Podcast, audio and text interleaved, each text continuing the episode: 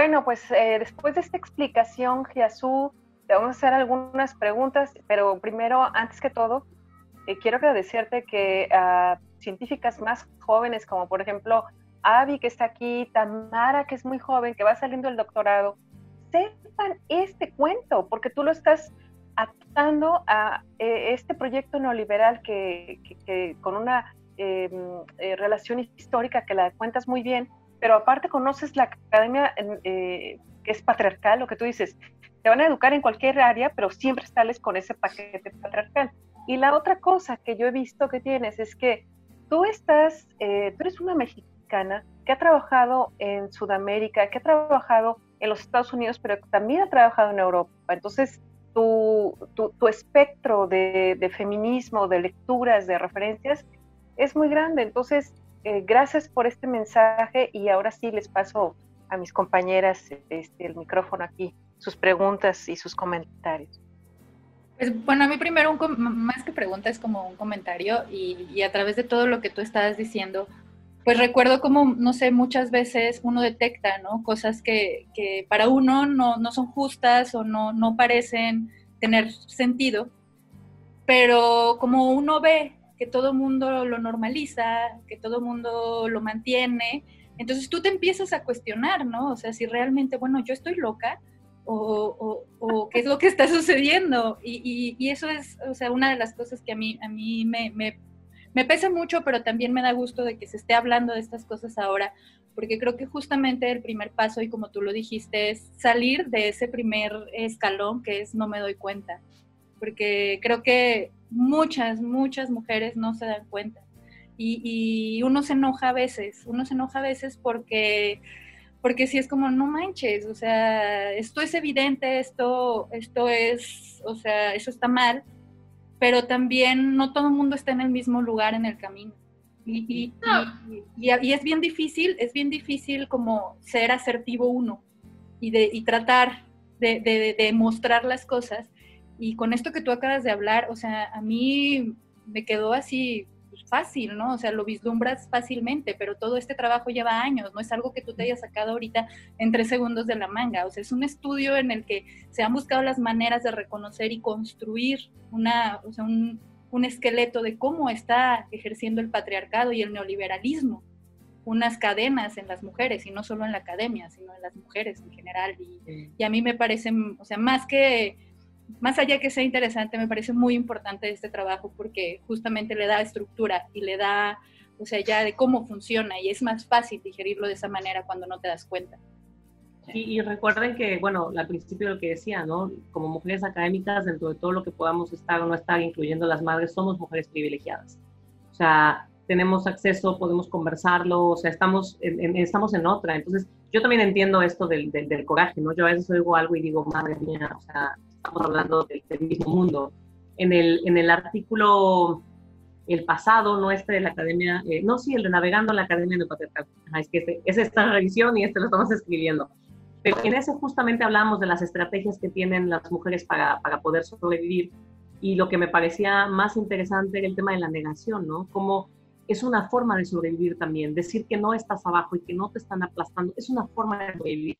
Por eso es que ese paper en específico no es para criticar a las mujeres y decir, ay, ¿por qué tú no? Bueno, el sistema lo único que te deja es no, es decir que no, porque tú nunca quieres ser el de abajo, tú nunca quieres ser la que digan, ay, pobrecita, nunca quieres ser la víctima, nunca, obvio, es obvio, o sea, es, es, es supervivencia one on one. Por lo tanto, es muy difícil el, aceptar, ¿no? Y claro, luego cuando lo aceptas dices, bueno, y me voy a quedar acá para que lo acepto de, de víctima, ¿no? Pues sí entiendo muchas veces, me parece muy interesante también por eso esclarecer. Eh, he leído también muchos comentarios en muchos foros sobre el tema de, las madres y ese es también el problema, que no te puedes quejar, ¿no? O sea, como académica no te quejas, como madre no te puedes quejar. Bueno, es el segundo paso, ¿no? Si ya abrimos los ojos, decir algo, ¿no? Y luego pues ya tratar de ver qué podemos hacer, pero necesitamos hablar de eso. Entonces, hay un libro buenísimo, eh, me parece por aquí tengo, se llama Madres Arrepentidas. Uf, es un libro durillo, pero yo igual lo recomiendo. Ese, se llama Madres Arrepentidas, una mirada radical a la maternidad, es de Orina Donat. Y yo no lo recomiendo para que la gente diga, ay, porque es que, porque si no querías tener hijos, ¿para qué los tienes? Y no te arrepientas. No, no, no. es porque esa es otra cara de la maternidad y necesitamos verla. Hay otro libro maravilloso también que quiero recomendar de María Llopis, Maternidades Subversivas. Es un libro excelente, tienen que leerlo. Otra vez, no es un libro que te va a decir, yo se lo recomendé, además recuerdo perfecto a una de mis amigas, estaba pensando si tener o no a, una tercera, traer una tercera persona a este mundo y le dije, lee este libro. El libro no te va a decir no tengas o sí tengas, te va a decir, mira, este es un panorama más amplio maternidades, y cuando hablo de subversivas, de verdad son subversivas, habla de cosas muy interesantes como el parto orgásmico, como por qué tenemos que parir con dolor, eh, el tema de, de, mujeres trans, eso es muy, de verdad es, muy interesante, pero es para que a uno le explota el cerebro y tú digas, bueno, hay otras formas de maternar, hay otras formas de estar en el mundo, y lo que acabas de decir está maravilloso y loca, que ha sido el paradigma por excelencia de, de, de, cómo descalificar los argumentos de las mujeres, ¿no? De ahí viene el tema de la histeria y, y del útero y toda esta onda eh, muy freudiana, ¿no? Entonces, es muy fácil normalizar, es muy fácil, eh, es más fácil decir no pasa nada que enfrentarse. Y eso es el pensamiento crítico y por eso es tan difícil tenerlo, porque te contrapone con lo que tú crees, con lo que tú quieres, con lo que tú eres, con lo que tú sientes, con tu cultura, con tu religión, con tu todo. Entonces, es un trabajo durillo, pero al final yo creo que vale la pena. Sí. hay una ambivalencia allí, ¿no? Porque, eh, o sea, por un lado, uh, como dices, no te puedes quejar, pero por otro lado es que no te quieres quejar porque es, es bastante durillo llegar hasta este punto en la academia. Entonces, eh, el quejarte a veces implica renuncia, ¿no? O sea, yo, por ejemplo, eh, siempre he trabajado con puros hombres, pero particularmente en, este último año ha sido, digamos que, que eh, me cansé de la de la situación en la que te apapachan, como, ay, pobrecita, ¿no? Es la única mujer, ay, es la estudiante. Entonces, exacto. Cuando te pones a la par, pica mucho, ¿no? Porque eh, eh, que te digan, no, ay, bueno, es que como estudiante, no, perdóname, es que yo no soy estudiante, ¿no? O, o, esto que estás diciendo es incorrecto y yo no quiero que mi nombre aparezca si tú vas a poner esta idea. Eso, o sea, eres incómoda, eh, por eso las mujeres siempre están en, en esa situación, ¿no? Porque eh, todos estamos también en el club de Toby y ya llegas tú a imponer unas ideas que nada tienen que ver. Em, entonces... por eso es, importante justo la experiencia de las mujeres. Eh, yo he encontrado mucha resistencia eh, también en mujeres donde dicen, bueno, a mí no me digas que vamos a hacer un grupo solo de mujeres o porque o necesitamos una mujer científica. Yo no quiero ser mujer, yo quiero solo ser científica.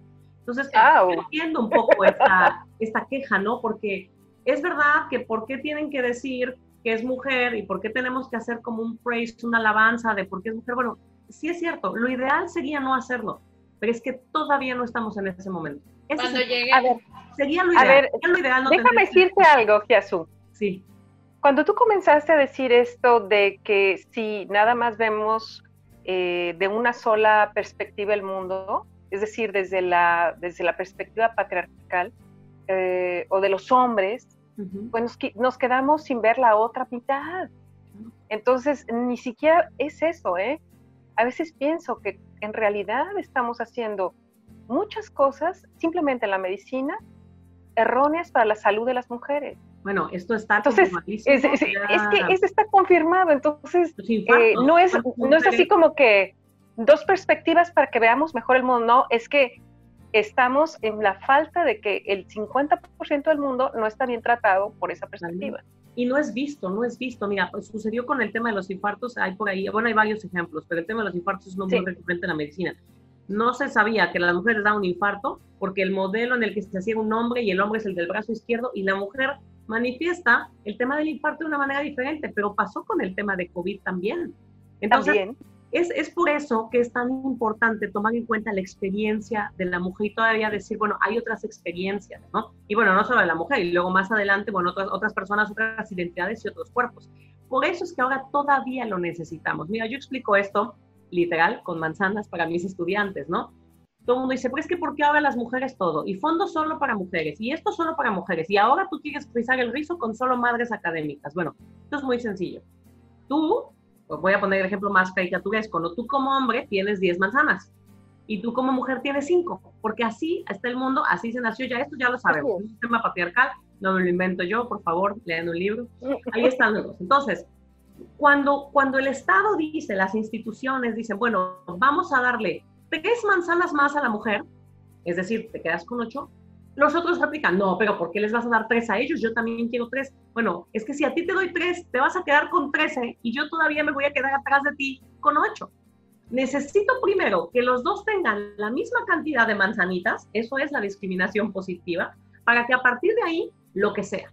Pues todavía no llegamos a ese momento. Por eso seguimos peleando con, hay que decir que es mujer, hay que decir que es lesbiana, hay que, hay que decir que, que, bueno, hacer esta onda de out, de out in the classroom, ¿no? Tenemos que decir quién tiene discapacidad, quién es latina. Mira, al principio, y eso sí es a, título personal, cuando yo llegué además a Estados Unidos, yo llegué, recién ganó nuestro presidente Donald J. Trump. Y yo tenía miedo de decir que era mexicana. Yo puedo hacer white passing, ¿no? Sí, me quedo calladita, ¿no? Ojito verde, blanquita y funciona. Pero tengo que hablar. Y por supuesto que hablo con un acento como absolutamente todas las personas que hablamos un segundo idioma. Y al principio yo me tiraba para atrás. Hasta que me di cuenta que había estudiantes que se me acercaban y me decían, pues yo quiero participar, pero pues es que yo no hablo bien y yo no sé qué. Y le decía, yo soy mexicana, yo soy latina. Y decían, no, yo sí, soy mexicana. Ah, bueno, es que como dijiste que hiciste tu doctorado en Barcelona, y dije, qué error, no puedo seguir vendiendo esta onda de si el doctorado acá o allá. Y empecé a decirles a mis estudiantes, y tal cual, si yo con mi acento puedo dar clases, tú lo puedes hacer también. Por eso es que es importante decir yo soy profesora y yo soy mexicana y yo soy latina. No, si un español con su acento puede dar clases, cualquiera puede, porque el acento latino, bueno, pero el español, pero acá madre mía. Imagínate, teniendo aquí estudiantes que, que, tienen unos niveles de inglés todavía, o sea, que, que son migrantes, que tienen otros, otros, eh, otros acentos, otras, otras zonas. Bueno, mis estudiantes que vienen de Guatemala, sobre todo, el castellano, el español no es su primer idioma. Tienen, una, tienen otro lenguaje también eh, indígena como muchas otras personas que migran. Entonces, por eso es importante rescatar lo que decía Avi de la experiencia, ¿no? Sí entiendo que no queramos, pero es que todavía no llegamos, todavía hace falta. En algunos espacios se podrá, por ejemplo, en este. Bueno, sí, yo soy mujer y tú también y tú también, qué maravilla. Pero en otros se tiene que reivindicar. ¿Y quién lo puede reivindicar? Solo nosotras. No se trata de que tú digas, ahí está la mamá. No, no, no tú como mamá es yo soy mamá y yo soy académica. Por eso es que hay tantos discursos como ¿no? ¿saben? Sobre todo en las entrevistas hollywoodenses, cuando dicen, pero ¿por qué le preguntas a mí de mis hijos? Pregúntale al, que, al actor hombre qué onda con sus hijos. Cuando les preguntes a ellos, te contesto yo. Y otras dicen, si soy madre y tengo hijos. Pero ¿por qué estás diciendo que eres madre? Bueno, porque hay que reivindicarlo. Ahora estamos en este momento de transición. Una decide cuándo, una decide dónde, pero todavía lo tenemos que decir fuerte y claro. Wow. Sí, sí, sí, totalmente. Una amiga, me, me acuerdo mucho con tu analogía de las manzanas, ella es bailarina y ella tiene un proyecto de autogestión con distintas coreógrafas y bailarinas. Y fuimos a la presentación porque escribieron un libro que incluía todas las obras, ¿no? Todas las representaciones, que es muy, muy, muy, muy bonito.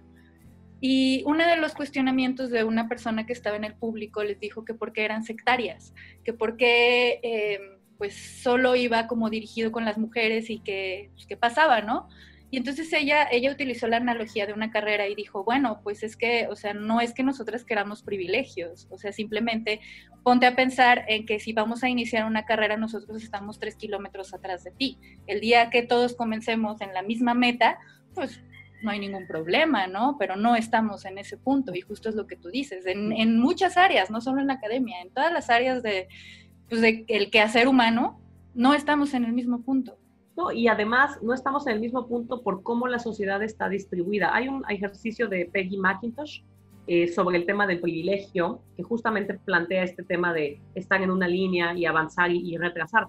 Y esto es importante en el tema de las mamás porque en términos de necropolítica, una teoría por cierto muy interesante, las mujeres no servimos al sistema, somos seres muertos.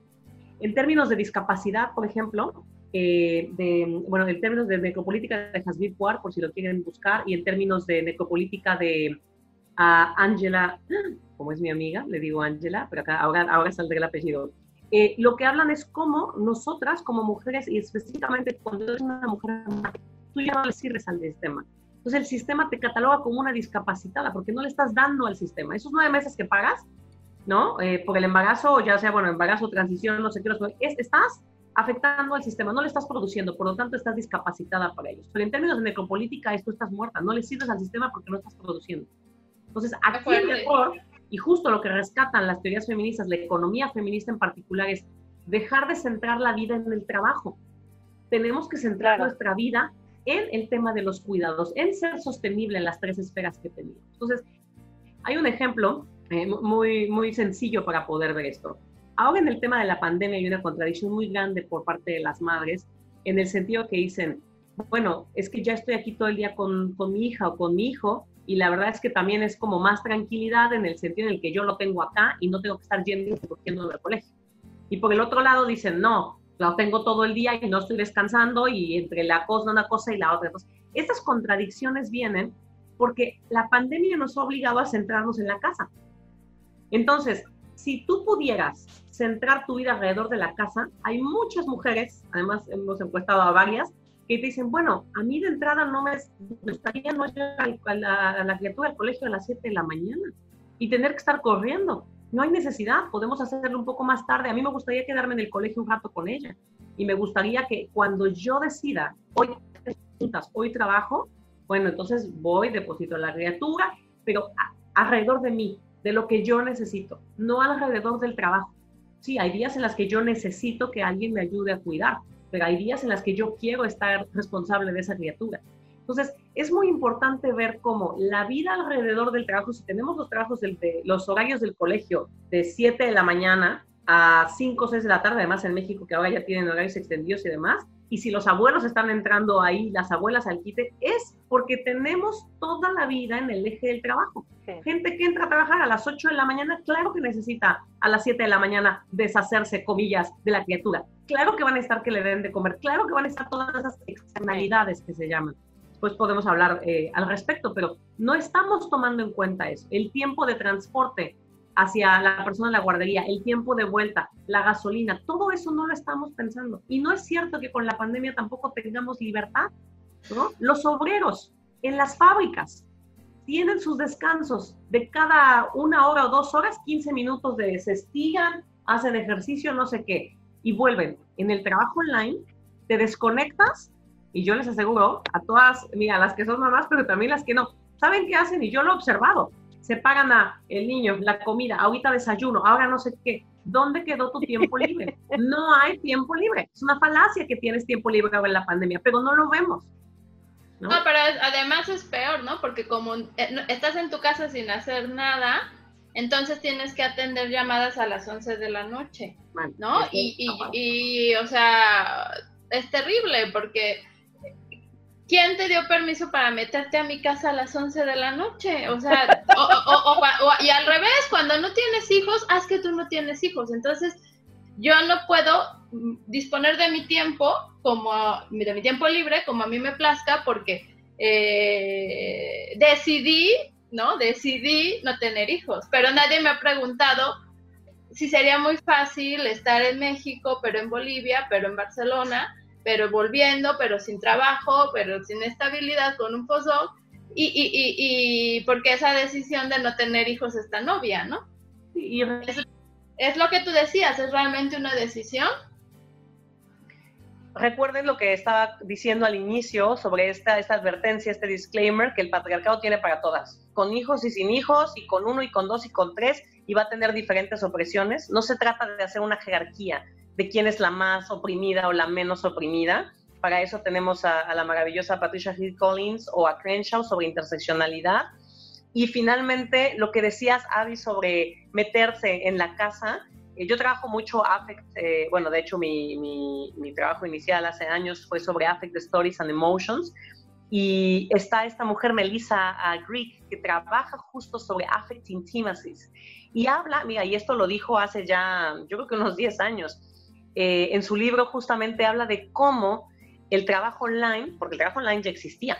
Aquí el problema no es el trabajo online, ¿eh? cuidado. Sí, claro. Ya existió hace mucho tiempo, pero cómo entra y se mete a tu casa, no esta onda de no te preocupes, trabaja desde casa. Bueno, hay que pensar por qué se creó y para quién. ¿no? Ahora con la pandemia, que hay muchas oficinas diciendo, no, ya quédate en tu casa, yo me pregunto, bueno, ¿me van a pagar la luz? ¿El ah, aire claro. ¿El internet? Mm, entonces, otra vez, el problema y es el, alquiler, porque es un espacio que yo estoy pagando, que lo estoy utilizando, o sea, tuvimos que acondicionar en nuestro caso para poder trabajar, entonces, y el ordenador.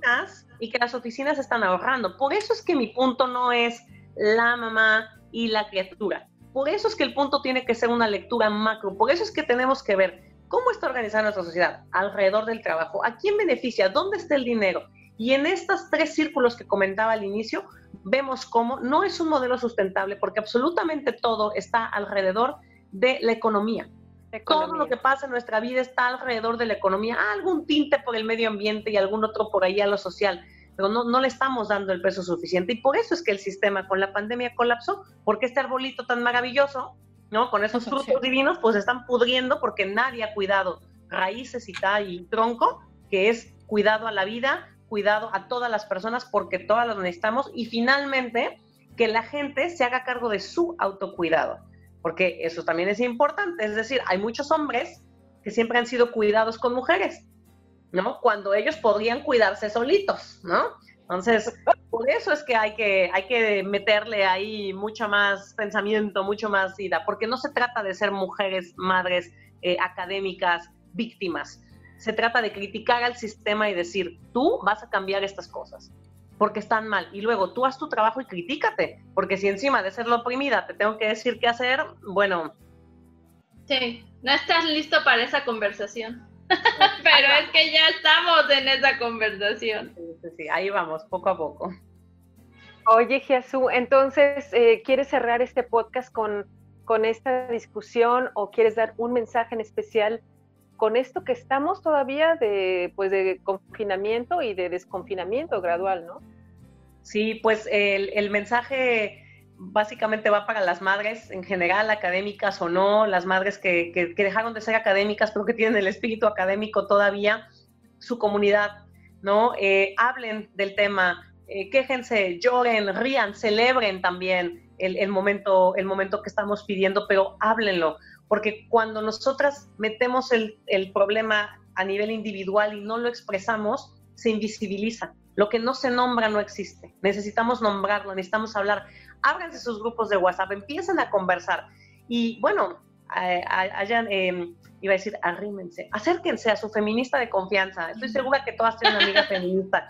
Esa feminista de confianza que no te va a juzgar porque todo el día le estás poniendo la pantalla al niño. Es que no hay otra opción. Esa amiga feminista que te va a decir, sí, amiga, llora, o que te va a decir, sí, entiendo que estás valorando ahora el ver a tus hijas todos los días, ¿no? O sea, mujeres sean sororas, mujeres con o sin hijos. La sororidad es súper importante. Y sororidad no es decirle a todo que sí. Sororidad es escuchar de manera asertiva, de manera crítica. Entonces, de verdad, comunidad y sororidad, eso es lo que está salvándonos eh, a, muchas de nosotras en estos eh, tiempos de pandemia. Este programa que estamos haciendo tal cual es lo que nos está salvando. Eh, no? Como le digo a mis estudiantes, lean, lean y después de leer, sigan leyendo. Oigan, pues muy bien, dice, eh, chicas, pues Tamara, Avi, quieren despedirse. Ay, pues, este, pues muchas gracias. Muchas gracias, Azul. La verdad es que, pues, va a ser una clase para toda la gente que nos escuche, pero creo que para nosotros, o sea, ya esta mañana ya valió la pena completamente solo por, por arreglar esas ideas en nuestra cabeza y dejarlas más claras. Y pues, gracias, no puedo decir nada más. Sí, sí, me uno al agradecimiento. Y bueno, y también es liberador, ¿no? Como dijiste, si no se nombra no existe, pero muchas veces tenemos miedo por el papel de víctima, ¿no? No, queremos hacernos la víctima. Y entonces dices, ay, no, pero es que estoy trabajando 12 horas y, y no me, o sea, está mal quejarte. Y cuando te quejas, resulta que hay un montón que se están quejando de lo mismo. Y entonces quizás no estabas mal, ¿no? Entonces, ah, gracias porque el, reconocer lo que nos falta, pues también nos mueve. Y es lo que ha provocado en parte la pandemia. O sea, si no, pues estaríamos cada una en sus ondas y, y quizás no hubiésemos llegado aquí, ¿no? También. Así es. Y ya nada más quiero aclarar que esto es agua, ¿eh? Porque luego dije, van a pensar que tenía aquí. es, dióxido de cloro. dióxido de cloro. Luego me dice que Oye, que No, pues este, yo, yo estoy encantada de escucharte como la primera vez. Eh, y te, y te agradezco mucho pues hacer comunidad con nosotras, con las malditas científicas. Yo sé que también acompañas a las científicas mexicanas, pero eh, tenerte aquí este día y hacer pública esta, este podcast, este video y esta clase es genial. Eh, gracias por tu sororidad y vamos a seguir más adelante con nuevas pláticas, ¿no? No nos vas a abandonar. No, yo ya, maldita forever. Gracias, saludos a Nueva York. Gracias, compañeras científicas malditas. Chao. Besos y besos.